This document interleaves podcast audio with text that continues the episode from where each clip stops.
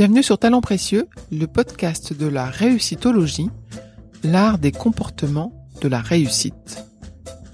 Je suis Perrine Corvézier. Avec Amélie Dag, mon associée, nous avons créé Human Learning Expedition, le cabinet de conseil comportemental qui produit ce podcast. Talent précieux illustre la mise en œuvre des comportements qui mènent aux réussites dans le contexte professionnel à travers le témoignage d'un invité différent chaque semaine. Vous êtes de plus en plus nombreux à nous écouter et cela nous fait vraiment plaisir de produire nos épisodes pour vous. Pour nous soutenir, parlez de Talent Précieux autour de vous, partagez vos impressions sur les réseaux sociaux, suivez Talent Précieux sur Instagram, vous pouvez également vous abonner, noter et commenter Talent Précieux là où vous nous écoutez.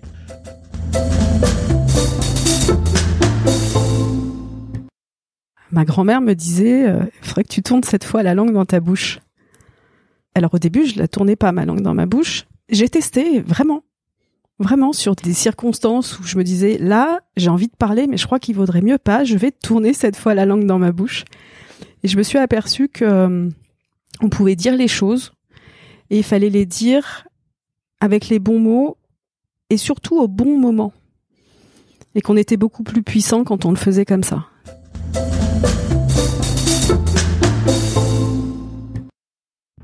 Karine Marchand est DRH. C'est la directrice des ressources humaines du groupe Altarea Cogedim. Elle dit que son rôle est de traduire la vision de l'entreprise en actions concrètes pour les équipes. Nous avons beaucoup parlé de ses interactions avec les collaborateurs, le feedback qu'elle leur donne, la confiance réciproque qu'elle attend, la proximité qu'elle essaye d'établir. Pour Karine, un collectif arrogant est un collectif qui réussit. Oui, vous avez bien entendu, arrogant et réussite dans la même phrase. Venant de la part d'une DRH, c'est surprenant. Vous comprendrez mieux ce qu'elle veut dire en écoutant cet épisode. Elle y partage également ses sources d'inspiration, ses astuces de respiration, et elle explique l'importance d'être connecté à ses émotions, comme à l'époque dans laquelle on vit. Un grand merci à Karine de s'être prêtée au jeu des questions de talent précieux avec confiance et sourire. Bonne écoute à vous tous.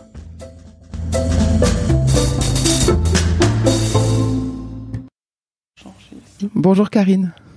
Bonjour Perrine. Merci de m'accorder ce temps un lundi matin. On a été faire un petit tour, on a vu euh, Paris euh, vu des toits. Euh, où est-ce qu'on est ici? Alors ici, vous êtes euh, au siège d'Altarea Cogedim, plein cœur de Paris 8e arrondissement. Et effectivement, au dernier étage, avec ce rooftop qui nous donne une vue extraordinaire sur Paris et avec ce ciel superbe ce matin. Canon, oui. Qu'est-ce que vous faites ici? C'est quoi votre métier? Alors moi, je suis la DRH du groupe depuis un peu plus de trois ans euh, maintenant. Qu'est-ce que ça veut dire DRH Enfin, directrice des ressources humaines, j'imagine, mais c'est quoi votre quotidien? C'est quoi vos enjeux, vos responsabilités? Qu'est-ce qui vous vient à l'esprit?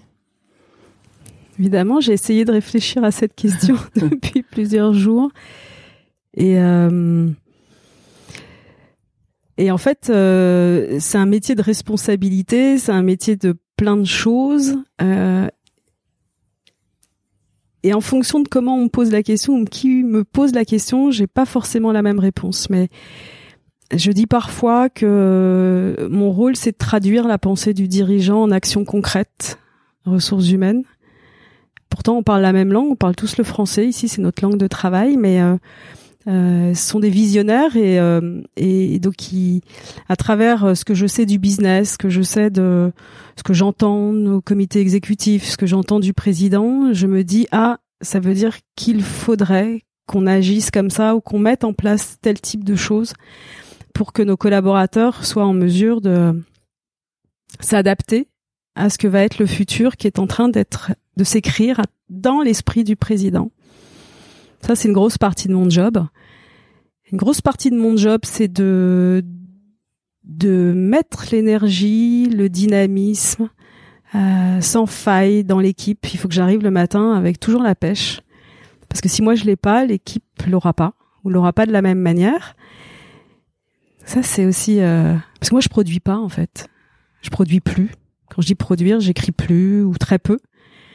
Euh, mais je lis, euh, je suis amenée à lire beaucoup de choses et puis je suis amenée à transmettre là aussi, à donner la direction et, et, la vision RH euh, de ce qui, je pense, de ce qu'il faut faire, ou en tout cas euh, de le discuter avec les équipes parce que je décrète pas toute seule, mais je j'explique ce que j'ai compris et on en fait quelque chose ensemble. Et après, euh, j'irai un, un, troisième volet qui est avec les collaborateurs, qui est alors j'aime pas dire donner du sens parce que donner du sens, euh, on a toujours voulu du sens, mais euh, peut-être donner des repères. Euh, le cadre, c'est pas très sexy de le dire comme ça, mais des repères. Qu'est-ce que je peux faire dans l'entreprise? Qu'est-ce que je dois faire? Comment je dois me comporter? Qu'est-ce que je peux dire? Qu'est-ce que je ne peux pas dire? Parce que je suis dans un collectif avec des règles. Elles me plaisent, elles me plaisent pas, mais il y a des règles. Et une partie de mon métier, de mon quotidien et de mes missions, c'est de transmettre ces règles.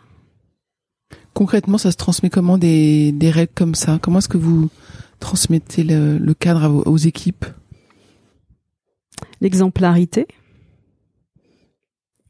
la façon dont moi j'agis. Je me suis aperçu que je suis toujours en représentation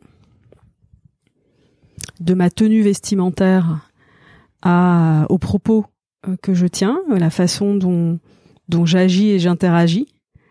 Euh, donc ça, c'est un point euh, euh, particulier. Je, je, dois être cohérente. Le métier de DRH, c'est un métier euh, très incarné, il me semble, et qui met de la cohérence. Et donc, si je demande d'agir d'une manière qui est pas appropriée à celle que j'utilise, ça me paraît pas hyper probant. Donc, l'exemplarité, euh, et puis, euh, et puis les échanges. Euh, j'ai la réputation d'être. Euh, alors, ceux qui aiment pas trop ils disent cash.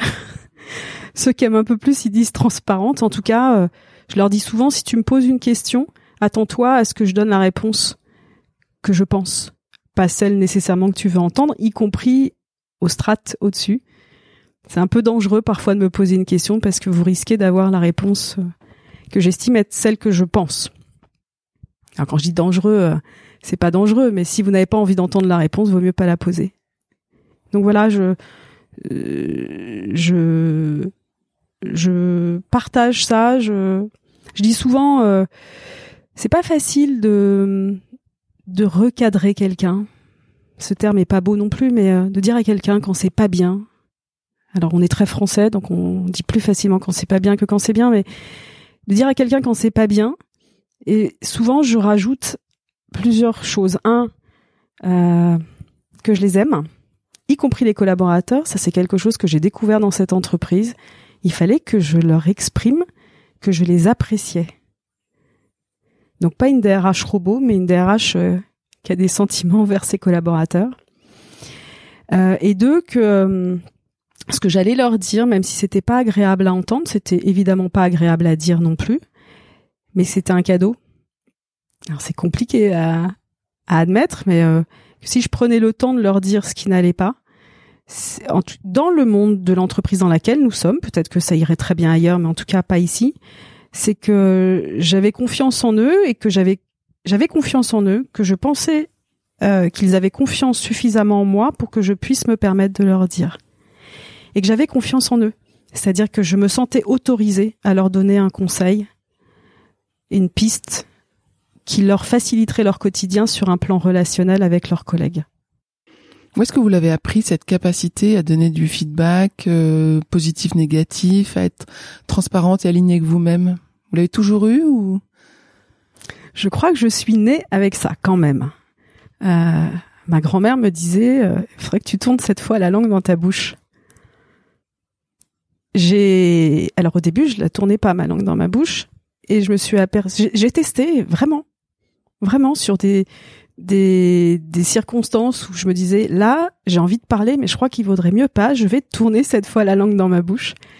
Et je me suis aperçue que euh, on pouvait dire les choses et il fallait les dire avec les bons mots et surtout au bon moment. Et qu'on était beaucoup plus puissant quand on le faisait comme ça. Donc ça me vient euh, dans mes gènes je pense euh, ce côté transparent, dire les choses. je suis une timide à la base, donc je me suis, je pense, beaucoup économisée en, en parole, plus aujourd'hui. Et je pense que ça fait partie du, du personnage. Et, et voilà, et je l'ai cultivé pour aujourd'hui le l'utiliser à bon escient. Ça sert à rien de, de, de penser détenir la bonne la bonne posture si si on le balance en fait au moment où la personne en face n'est pas en capacité de le recevoir. Et je l'ai cultivé donc euh, au fur et à mesure de ces 20 euh, et quelques années euh, d'expérience professionnelle. Et puis, euh, puis ce qu'on m'a renvoyé aussi, ou ce que même ce que mes enfants me renvoient, mon environnement me renvoie au quotidien. Moi, j'ai eu la chance de toujours partager ma vie avec des gens qui m'ont pas laissé me prendre la grosse tête. Certes, j'ai eu des responsabilités très tôt, et en même temps, euh, t'es juste comme tout le monde, quoi. Et ça, c'est important parce que le DRH, il doit rester. Euh, c'est une vision de ma part aussi, mais il doit rester connecté avec la vraie vie. Paris 8e, euh, dans l'immobilier, on n'est pas toujours dans la vraie vie. On est dans une vie assez protégée professionnellement. Et on peut vite penser que tout le monde vit comme nous ou que l'environnement dans lequel on est est aussi bienveillant. Je pense pas. Comment est-ce que vous vous confrontez à la vraie vie, du coup, euh, hors Paris 8e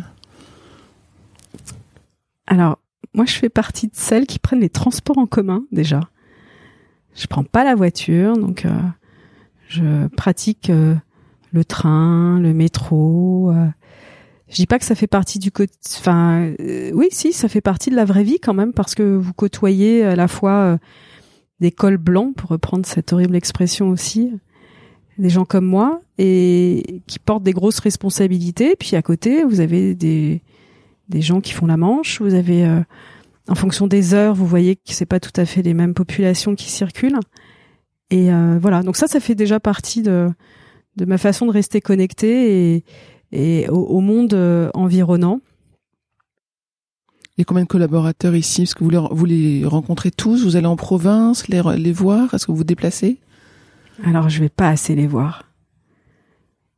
Et la semaine dernière, qui a été une semaine assez pénible, je dois le dire, euh, un de mes collègues du Comex me dit, eh, Karine, faut que t'ailles sur le terrain, quoi. Va sur le terrain, tu verras, c'est ta soupape. Il dit, c'est la mienne. J'y vais au moins une fois par semaine. C'est, un peu plus son job euh, encore que le mien, mais, mais il me dit, euh, faut que tu fasses ça. Hein. Faut rester connecté, en fait, effectivement, euh, aux provinciaux, aux régions. Enfin, c'est pas aux provinciaux, c'est c'est à l'ensemble du corps social. Et, euh, finalement, en en parlant euh, lors de d'une soirée professionnelle la semaine dernière, où euh, les collaborateurs m'ont dit mais mais viens et en plus on sera super content, toi ça va te faire du bien et nous on sera super content de t'avoir.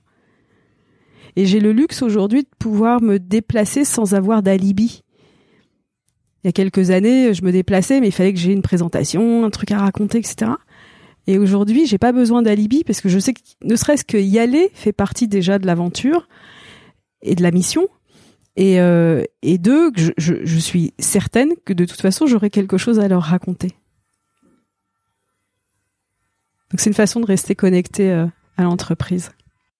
J'aimerais revenir sur la première partie de votre responsabilité qui était de traduire la vision de l'entreprise, de ses dirigeants en action euh, euh, à dimension humaine. Et dans votre profil LinkedIn, vous parlez assez tôt d'innovation. Est-ce qu'il y a un rapport justement Est-ce que vous êtes, quand vous traduisez cette vision-là, est-ce que c'est part de l'innovation ou est-ce que c'est part de l'action classique? Il y a une quête permanente de euh, pas faire ce que les autres font.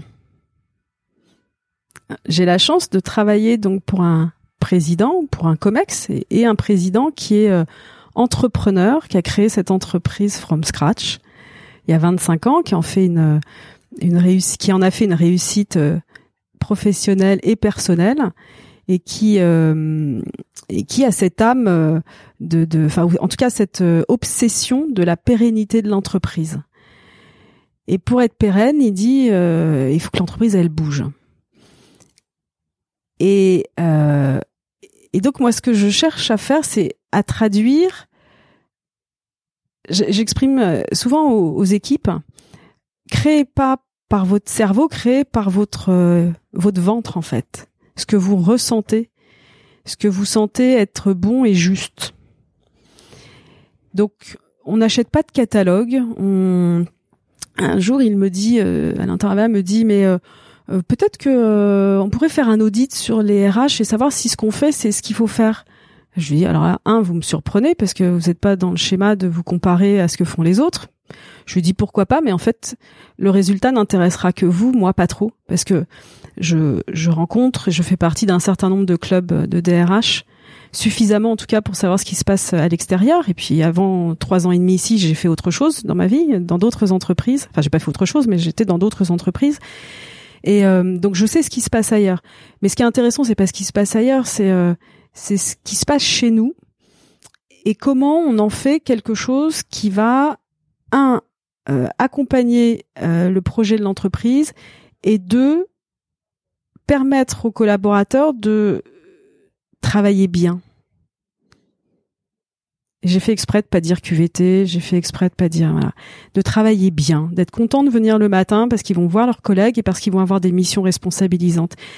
Et, et mon mon obsession à moi, si je pour reprendre ce terme, c'est euh, c'est que les gens, euh, les collaborateurs intellectuellement euh, utilisent leurs neurones et se fassent plaisir non pas là aussi pour cette notion de se faire plaisir, mais mais mais chahutent en fait leur euh, euh, conviction et, utilisent leur cerveau. J'étais surprise euh, quand j'ai commencé à travailler il y a ouais, 25 ans maintenant. Il y avait deux choses en rentrant le soir où j'ai dit mais alors c'est ça le monde de l'entreprise? Je me suis dit un que le temps est long. On me demande de travailler lentement. J'étais étudiante, je bossais en plus. Enfin, j'ai toujours été, à la limite de l'hyperactivité. Et deux, j'ai l'impression que les, collaborateurs, ils déposent leur cerveau sur leur paillasson le matin, j'ose espérer qu'ils le récupèrent le soir. Et je suis 25 ans plus tard, et du coup, ça est resté, et je lutte tous les jours, tous les jours, tous les jours. Et je dis, mais toi, tu penses quoi? Et toi, tu ferais quoi? Avant de me demander à moi ce que je vais faire. Moi, je peux te dire ce qu'il faut faire. En particulier à mes équipes en direct. Me laisse pas aller là-dedans. Sans quoi, euh, euh, moi, je vais perdre euh, ce que ton cerveau, ta créativité, ton imagination peut apporter au sujet. Et deux, je vais te dire ce qu'il faut faire, ça va être hyper frustrant pour toi, ou alors des et déresponsabilisant. Donc ça m'intéresse pas. Mais je bagarre, hein. je bagarre. J'ai perdu des collaborateurs avec cette liberté que je leur donnais en fait, parce qu'ils ont, c'était peut-être trop. Et étant habitué à avoir des cadres très forts, quand vous dites mais en fait ton, ton cadre c'est la, la limite de, de la vision et de la mission de l'entreprise. Mais euh, euh, exprime-toi, dis ce que tu penses. Avec les bons mots au bon moment, mais dis ce que tu penses. Donc à la question innovation, vous répondez liberté et pertinence. Ouais. C'est ça? Ouais. D'accord. Et de s'en amuser. Hmm. J'apprends aussi, hein, moi beaucoup, mais euh, le côté parfait, euh, je dois faire partie de ces schémas de personnes. Faut être parfait. Pour papa, pour maman, fille parfaite. Et mon équipe, quand je suis arrivée ici, on était un peu comme ça aussi. Alors très effacé, pas valorisé, mais puis il faut être parfait. Mais si on est parfait, on va pas réussir à faire quoi que ce soit. Donc faut viser le 80%. On vise le 150% en termes d'efficacité et de valeur ajoutée. Et entre le 80 et le 150, bah, ça va être notre, notre intelligence à l'instant T, au moment où on va le mettre en œuvre, sur laquelle il va falloir qu'on s'appuie, donc il va falloir qu'on se fasse confiance.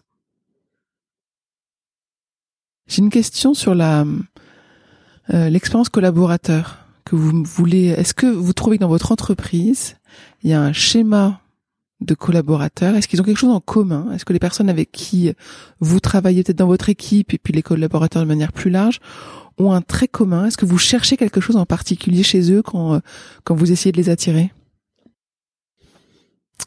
Je vais aller chercher, euh, j'essaie de me transposer en, en, entretien de recrutement. Est ce qui va, euh, est-ce va sonner positivement dans mon oreille? Ce qui va sonner positivement, c'est des personnes qui se remettent en cause en fait, où j'ai l'impression, parce qu'évidemment en une heure de temps avec quelqu'un, c'est difficile euh, ou en tout cas euh, euh, prétentieux peut-être de se faire une opinion, mais enfin c'est le jeu de l'entretien de recrutement. Mais C'est, je vais aller, voilà, titiller le degré de remise en cause. C'est insupportable les gens pleins de certitudes. C'est insupportable. Je crois que j'arrive à bien les repérer maintenant et très vite, parce qu'ils m'insupportent très vite. Ça revient à une partie de la question que vous aviez tout à l'heure. Avec le temps, j'ai appris à écouter mes émotions et mon ressenti. Et si ça m'agace, je ne m'agace plus après l'autre. Je me dis si ça m'agace, c'est qu'il y a quelque chose qui, qui m'agace dans la relation. Donc c'est ça que je vais aller chercher, c'est la remise en cause. Je vais aller rechercher euh, euh, l'écoute, c'est est-ce que la personne s'intéresse à son environnement, à ce qui se passe autour, ou est-ce que là aussi elle s'enferme dans ses certitudes? Je vais aller chercher le côté un peu rebelle. J'ai découvert ici que l'arrogance était une vertu et non pas un vilain défaut, parce que ça rend très combatif. Et, euh, et l'arrogance, elle ne fonctionne dans une entreprise que si le collectif fonctionne dans l'arrogance. Et donc un collectif arrogant est un collectif qui réussit. Donc ça, je vais aller le chercher. Et, et, et, le rebelle. Le rebelle, c'est celui où je vais sentir que quand je titille, ah, il se passe quelque chose, quoi. C'est pas, c'est pas une ligne, un encéphalogramme plat. C'est ah oui, il a peut-être pas donné, on s'en fiche, la bonne ou la mauvaise réponse, c'est pas la question. Il a donné une réponse où je me dis, il y a quelqu'un derrière avec une vraie personnalité, avec des convictions, qui accepte quand même de se remettre en cause et qui va venir un peu nous embêter. Et c'est ça qui va être intéressant. L'arrogance, c'est un, c'est une compétence comportementale qu'on n'avait pas dans notre liste de, des compétences recommandées professionnellement. Euh, est-ce que c'est typiquement le genre de, de compétences et de comportements que vous allez afficher en entreprise? On avait déjà parlé de ça. Vous, avez sélectionné un certain nombre de, de valeurs, de comportements euh, sur lesquels vous communiquez en interne. Et est-ce que l'arrogance, vous auriez jusqu'à l'expliquer à vos collaborateurs? J'imagine qu'elle a quand même besoin d'être expliquée cette notion-là. En fait, c'est ça. Je peux pas l'écrire. Je peux que l'expliquer. Et effectivement, je le fais à l'occasion euh, des séminaires d'intégration. Alors, pas systématiquement, puisque je je parle un peu comme euh, avec l'état d'esprit du moment, donc euh, je vais vais pas forcément appuyer sur celui-ci, mais je vais le dire oralement. Je vais l'expliquer oralement parce que c'est sûr que si je prône l'arrogance individuelle, euh, société de loup. Ouais, c'est c'est un peu le loup dans la bergerie, ouais. Et ou, ou bien la personne qui va faire preuve d'une arrogance individuelle, elle va se faire exclure par le système. Ça, c'est à peu près certain. Mais euh, ouais, je l'explique. Ça fait souvent sourire. L'arrogance, c'est une vertu. Euh, moi, jamais. Euh, puis c'est pas politiquement correct en plus de dire ça. Je sais que vous avez écouté plusieurs de nos épisodes, donc il y a une question qu'on pose systématiquement, euh, c'est qu'on demande de raconter un succès professionnel, donc une réussite de quelque chose qui est récent ou ancien, mais en tout cas un moment où vous avez vraiment eu la sensation, vous, vous avez fait changer les lignes, vous avez fait la différence et vous avez réussi. Hmm. Je pense que alors peut-être la mémoire me fait défaut, mais la, la réussite, elle est aujourd'hui en fait. Parce que euh, elle me permet euh, de moi j'interviens ce qui m'intéresse c'est mon impact et mon influence. C'est pas les galons. Donc les galons comme je vous disais je les ai eus il y a très très longtemps. C'est très rare que je sorte les galons. Aujourd'hui en général je le dis à la personne qui est en face de moi. Je dis tu m'obliges à te réexpliquer que je suis la DRH du groupe et que en vertu de ça j'ai un certain nombre de pouvoirs etc etc bon. ça m'intéresse pas ce qui va être intéressant, c'est l'impact et l'influence. Et, euh, ici, quand euh, j'ai des collègues du COMEX qui se mettent à parler mobilité interne à ma place, euh, ben, en fait, j'ai fait mon job. L'équipe a fait son job, bien sûr, mais ce que j'ai poussé a a marché. Et jusqu'à aujourd'hui, je devrais pas le dire, mais peut-être qu'il écoutera pas le président, mais il m'a pas rattrapé. Donc j'ai toujours réussi depuis trois ans et demi à anticiper ce qu'il allait me demander. Donc j'ai traduit suffisamment tôt sa langue pour qu'on ait le temps de produire et imaginer quelque chose. Ça, je suis assez fière. Je suis assez fière de l'équipe aussi parce que euh, là aussi, euh, quand je suis arrivée il y a trois ans et demi, euh, c'était une équipe qui avait pas sa place dans l'organisation, qui était pas reconnue. C'était pas de son fait, c'était et pas de prise de conscience au plus haut niveau qu'il y avait un intérêt à avoir une DRH forte. Et aujourd'hui, alors on a beaucoup grossi aussi, on a beaucoup changé. C'est, il en reste peut-être un tiers, mais qui sont vraiment embarqués. Et quand on leur met trop de cadres aujourd'hui, euh, mais ils s'en émancipent ou ils s'agacent parce qu'ils ont appris à travailler dans l'autonomie, la créativité et le collectif. Donc je suis hyper fière d'eux parce qu'ils m'ont fait confiance. Ils se sont dit et encore aujourd'hui, hein, ils disent ah non mais t'es complètement dingue. Qu'est-ce que tu vas encore nous faire faire? Qu'est-ce que tu vas encore nous nous faire expérimenter? Mais ils sont devenus super joueurs, alors ils se disent on va le faire parce qu'on va voir, il va forcément se passer quelque chose et se passer quelque chose d'intéressant. Donc je suis fière de ça aussi. Je suis globalement euh, partout où je suis passée, je pense que j'ai réussi à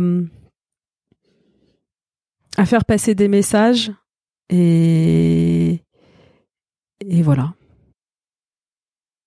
Toujours dans ce même profil LinkedIn, j'ai adoré, euh, j'ai trouvé plein de choses passionnantes. Vous parlez d'accompagner la cité de la réussite, entre guillemets. Euh, c'est un nom que vous avez donné à un nouveau projet. C'est quoi, c'est quoi cette cité de la réussite? Alors, alors là, c'est très très drôle parce que il euh, y a une, petite anecdote en plus sur ça. Je sais pas d'où je le sors ce truc-là, mais pour tout vous dire, on a euh, présenté un dossier euh, il y a quelques quelques semaines et euh, qu'on a écrit à six mains avec deux collaboratrices. Et puis c'est elles qui ont écrit mes missions. Au début du, du, document, c'est les missions de la DRH et elles ont voilà. Et je, je vous jure que c'est vrai. Et je dis le lendemain à l'une d'elles, je lui dis en fait c'est super bien ce que vous avez écrit sur sur les missions. Euh, je vais faire un copier-coller si vous m'y autorisez, et je vais le copier sur LinkedIn. Et là, elle se marre, elle me dit, mais c'est ce qu'il y a sur LinkedIn, c'est toi qui l'as écrit. et je suis restée scotchée. Je fais, bon, alors soit le surmenage me guette vraiment, soit euh, je sais pas où donc c'est vraiment incarné euh, mais c'est tellement complètement assumé voilà. Et donc euh, vous voyez j'arrive à faire de l'arrogance sans le savoir maintenant.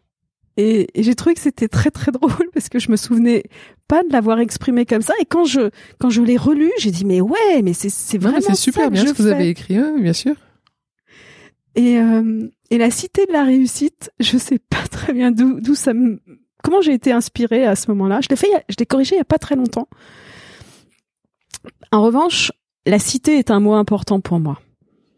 Euh, le citoyen, je l'ai déjà, je crois, dit, mais l'environnement dans lequel on vit, c'est pour moi essentiel. L'entreprise, elle peut pas se couper de ça. Et finalement, la cité, euh, la cité managériale, la cité de la réussite, etc. Pour moi, c'est ça, c'est c'est rester connecté au monde dans lequel on est, dans lequel on vit, à l'époque à laquelle on vit, en en apportant un collectif qui est un collectif confiné, un collectif protégé qui est celui de l'entreprise dans laquelle nous sommes. Avec des individus euh, autonomes, vous le dites, c'est hyper intéressant. Enfin, j'ai relevé des mots, je vais les, je vais les dire. Autonomie individuelle dans un collectif apprenant, euh, développer encourager des comportements responsables, engagés et audacieux, et puis créer la carte d'identité de l'entreprise, du groupe. Très bien, très intéressant. Bon, c'est amusant de je connaissais pas l'histoire. Il y a une histoire derrière ce, ces mots qui m'ont marqué. Très bien. Si on parle de la réussite, justement, le podcast s'intéresse aux réussites. Vous, la réussite de votre métier tient à quoi? Qu'est-ce qui, qu'est-ce qui fait que vous aurez réussi?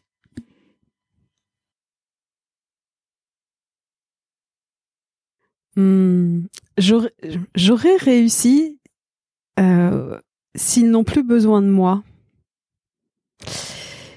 Euh, alors j'espère qu'ils vont encore avoir besoin de moi longtemps. Faut quand même que je travaille des sujets euh, pour rester indispensable. Mais je citais quand j'ai un comex qui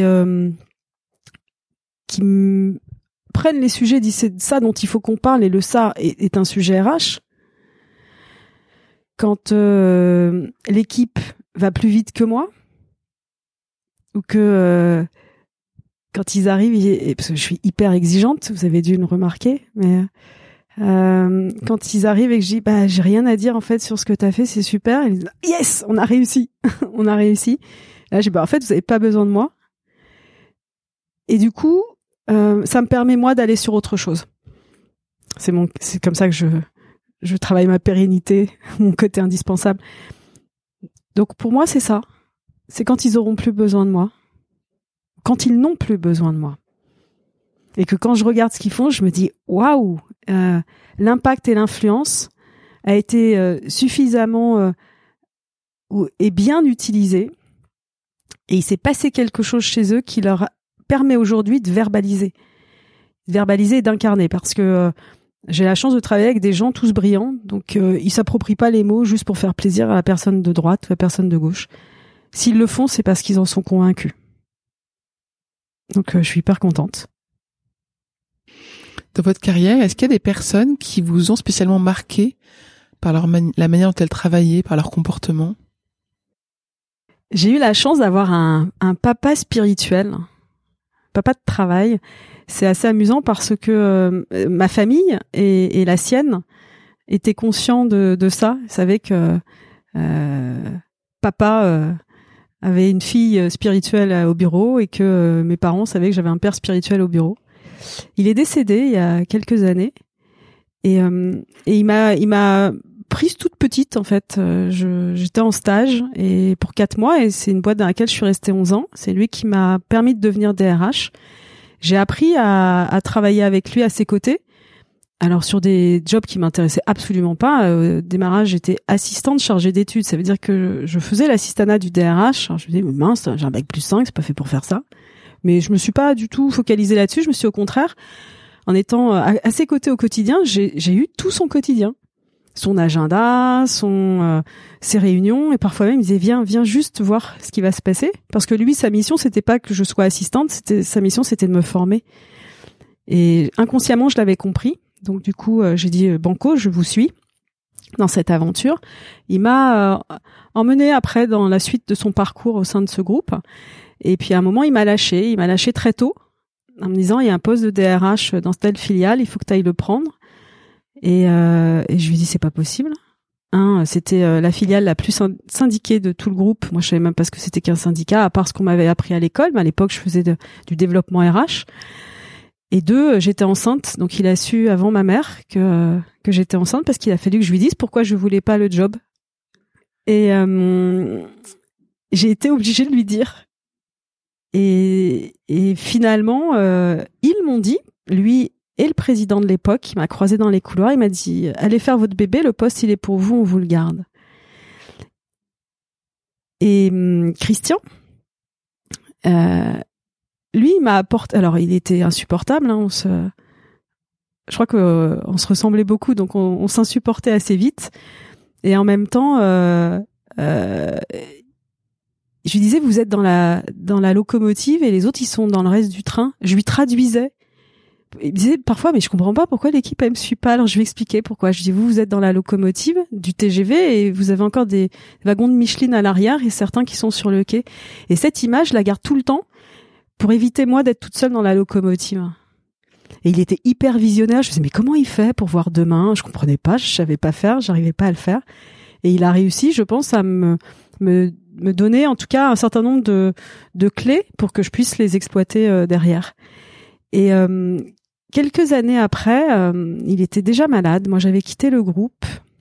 On va déjeuner ensemble et, et je me dis ça, ça fait aussi partie de mes mes convictions personnelles, mais il faut essayer de dire aux gens les choses qui nous importent quand ils sont encore là.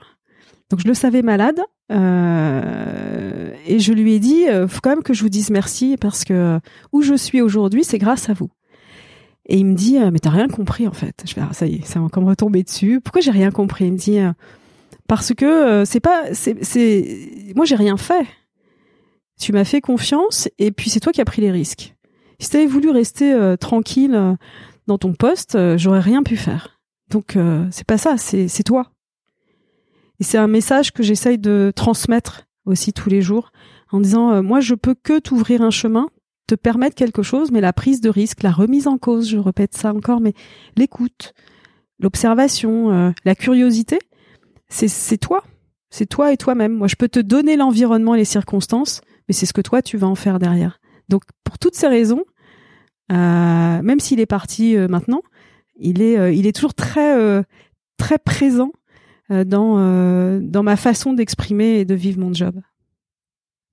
Est-ce que vous, vous avez des personnes que vous mentorez Alors, vous avez votre équipe que vous accompagnez, mais est-ce qu'il y a aussi d'autres personnes, des individus euh, auxquels vous arrivez à donner des conseils individuels?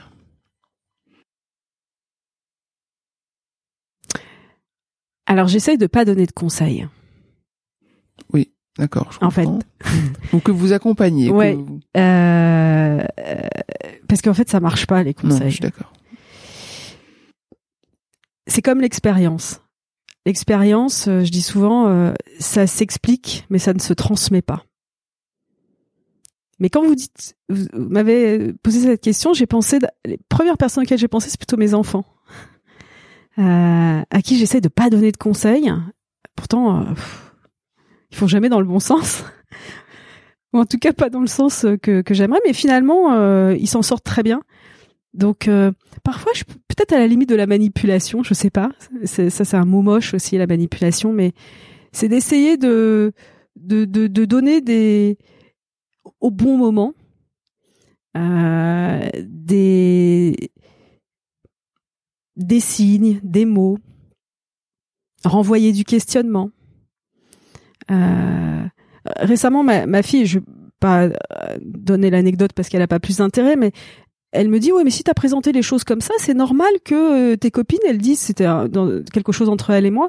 Je lui dis ok alors euh, j'avais été très très factuelle dans ce que je lui avais répété. Je lui dis voilà ce que j'ai dit à mes copines et voilà elles m'ont dit que c'était pas possible que je pouvais pas te donner l'autorisation. Elle me dit oui mais tu l'as tu l'as mal présenté. Je fais ok euh, dis-moi comment je dois mettre les mots dans quel sens. En fait, je lui ai renvoyé et là, elle s'est aperçue que j'avais fait preuve d'une totale objectivité malgré la charge émotionnelle et qu'en fait on pouvait pas le dire autrement. Mais je lui ai renvoyé. Et j'essaye de faire ça. J'essaye plutôt de on dit l'effet miroir je crois en coaching mais euh, de plutôt que de quand je sens que ça va être quelque chose alors je peux être sur le conseil en disant tu devrais faire ci tu devrais faire ça mais quand c'est vraiment quelque chose où je sens qu'il va falloir que ça bouge à l'intérieur je me dis le conseil ça va pas suffire. Il faut que je renvoie. Il faut que je renvoie euh, ce que ce que les propos m'inspirent ou me me permettent d'éprouver en termes de sensations, je m'écoute et je renvoie ça, euh, ou je pose des questions, ou je dis simplement euh, mais toi tu veux quoi? Et toi tu veux quoi? Pour, permettre à l'autre de verbaliser et pas à moi de le faire. Vous avez parlé tout à l'heure de groupes auxquels vous appartenez, groupe de pairs, j'imagine, groupe de DRH. Euh, J'ai vu un de vos posts sur la compagnie des DRH, etc. Qu'est-ce que vous attendez de ces réseaux-là? Moi, j'attends, j'attends d'aller euh, rigoler un peu. Euh, on apprend un peu. On fait intervenir euh, souvent des gens qui ont des choses intéressantes à dire. Je me fais souvent la remarque qu'on a autant de choses, autant de choses à, à dire nous qu'ils n'ont à nous dire mais euh, ça nous rassure toujours de, de, de, faire intervenir des gens qu'on pense très très super et brillants. Mais euh, euh, moi, je vais attendre de pouvoir partager euh, un peu nos états d'âme, quoi, parce qu'un DRH ça a beaucoup d'états d'âme. Et de pouvoir le, le, partager comme ça, sans filtre, en disant euh, ouais j'ai fait ça, je crois que j'ai un peu merdé, t'en penses quoi? Ou toi t'aurais fait comment? Et, et c'est hyper riche parce qu'il y a une, une, connivence en fait. Moi, je suis dans des petits groupes hein, de DRH. J'ai lâché euh, les grosses organisations euh, où finalement on se retrouvait avec euh, des cabinets qui viennent nous approcher et, et c'est pas le but. Donc, je fais partie de clubs qui ne regroupent que des DRH. C'est un peu exclusif, j'en conviens, mais c'est ce que moi je vais chercher. Donc voilà, du plaisir à se retrouver et, et de l'entraide aussi parce que les postes de DRH euh, on tourne hein. euh, donc on est comme les autres on est confronté à des euh, à des départs d'entreprises plus ou moins voulus. Et donc il faut se régénérer aussi et on, le fait pas mal auprès de nos pères entre nous. On arrive à la fin de l'entretien. J'aurais aimé savoir comment est-ce que vous vous reposez, comment est-ce que vous arrivez à déconnecter un petit peu euh, de votre métier. Et peut-être si vous avez des conseils de lecture ou euh, de podcast à nous apporter. Alors comment je me ressource? Euh, Je me ressource. Moi, j'ai besoin de plein air. Ah, donc, la nature est pour moi importante. J'ai la chance d'habiter près d'une forêt, donc j'y vais à pied, seul, avec le chien. Et, et puis mon environnement proche, les amis, la famille. Euh, il me confronte beaucoup. Je parle quasiment pas boulot, quasiment pas. J'en parle vraiment que quand c'est quelque chose de qui a été vraiment difficile. Et sinon, j'en parle pas parce que je, je, c'est pas le lieu pour moi, c'est pas le moment. Euh. Et et puis le sport. Alors, je suis une férue de sport. Quand j'en fais pas assez, ça se ressent euh, dans la semaine. J'ai besoin d'aller extérioriser et décharger, comme on dit. Des conseils de lecture ou de podcast, en fait, je suis très mauvais élève. Je lis quasiment pas de revues pro, enfin de revues ou de bouquins pro. En fait, ça me barbe. Euh, moi, si je lis, c'est parce que j'ai envie de m'évaluer, enfin partir, évacuer. Et donc, je vais lire des romans, je vais lire euh, voilà. Un bon roman, ça nous va. Hein et euh, ah, j'ai lu La Tresse récemment. L'histoire de trois femmes. Ouais, très belle histoire de très belle histoire que j'ai prêté à mon compagnon. Je suis, c'est une histoire de femme, et je suis sûre que ça va te plaire aussi. Et donc voilà, je suis très mauvaise. Euh, et les podcasts, ouais, j'écoute les vôtres, talent précieux. Et là, c'est un vrai, vrai plaisir, vraiment. C'est pas par flagornerie, vous l'avez compris, c'est pas trop dans mon personnage, mais euh, ça m'a beaucoup plu. Ça et j'en ai encore plein à écouter. Oui. Puis il y en aura d'autres. On continue. On arrive vraiment à la fin. Qu'est-ce qu'on peut vous souhaiter? De me faire toujours autant plaisir dans mon job. Tout simplement. Parfait. Ben, on vous le souhaite. Merci, beaucoup. Merci.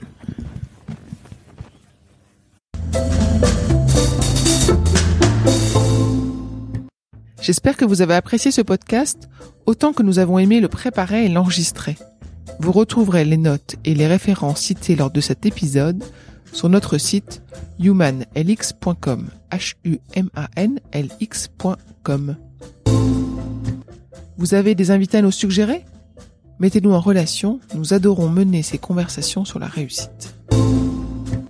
Talent précieux est produit par Human Learning Expedition, cabinet de conseil comportemental qui facilite les réussites des organisations en libérant quatre types de comportements gagnants.